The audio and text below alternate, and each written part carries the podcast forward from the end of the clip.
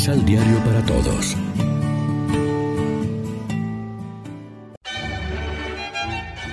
Proclamación del Santo Evangelio de nuestro Señor Jesucristo, según San Mateo.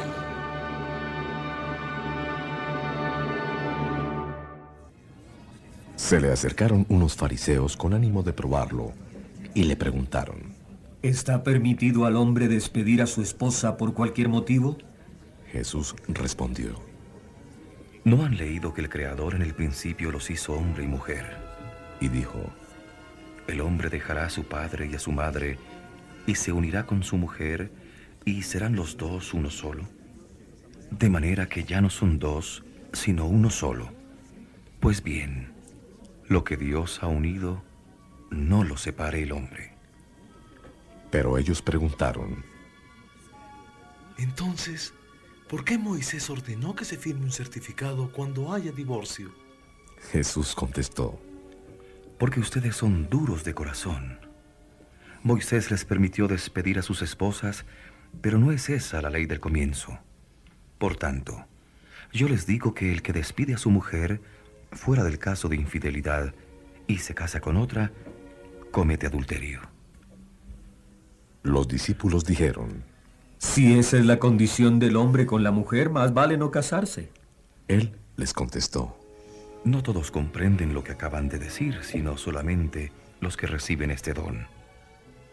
Hay hombres que nacen incapacitados para casarse. Hay otros que fueron mutilados por los hombres. Hay otros que por amor al reino de los cielos han descartado la posibilidad de casarse. Entienda el que pueda. Lección Divina Hoy es viernes 18 de agosto y a esta hora, como siempre, nos alimentamos con el pan de la palabra que nos ofrece la liturgia. Nuestra fe cristiana es histórica, no se reduce a unas verdades que creer o unos deberes que cumplir. Es la historia de cómo ha actuado y sigue actuando Dios y cómo le ha respondido la humanidad, unas veces bien, otras mal. Historia de la salvación. Nuestra catequesis, la predicación, los cantos, el lenguaje de nuestra reflexión teológica, ganaría fuerza si fuera más histórica. Es la mejor manera de presentar a Dios, no hecha de definiciones filosóficas, sino a partir de lo que ha obrado por su pueblo. Ahí aparecerían el amor y la fidelidad de Dios, y también las esclavitudes, los éxodos, los procesos de liberación, las idolatrías, las infidelidades, los valores y las fallas de la humanidad de entonces y de siempre. Y en medio se vería cómo en Cristo Dios se nos ha acercado definitivamente y cómo en Él tenemos acceso confiado al Padre. En el Sermón de la Montaña, Jesús ya desautorizaba el divorcio. Aquí apela a la voluntad original de Dios que comporta una unión mucho más seria y estable, no sujeta a un sentimiento pasajero o a un capricho. El plan es de Dios.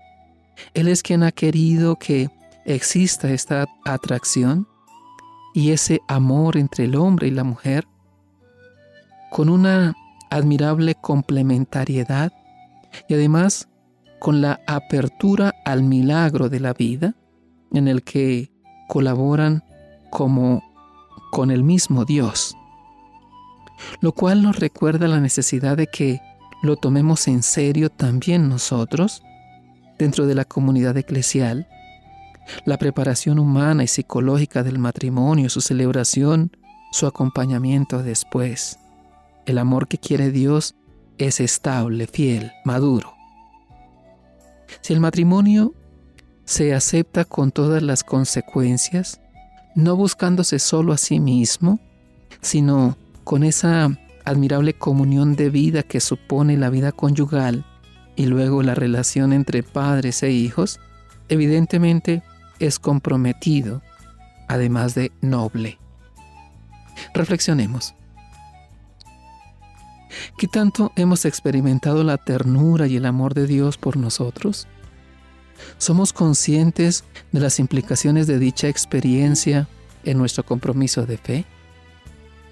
Oremos juntos.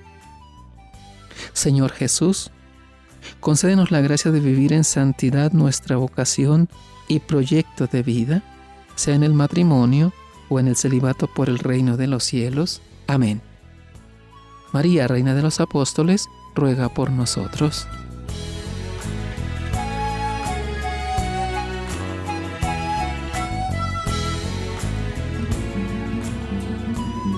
Complementa los ocho pasos de la Alexio Divina adquiriendo el emisal Pan de la Palabra en Librería San Pablo o distribuidores. Más información www.sanpablo.co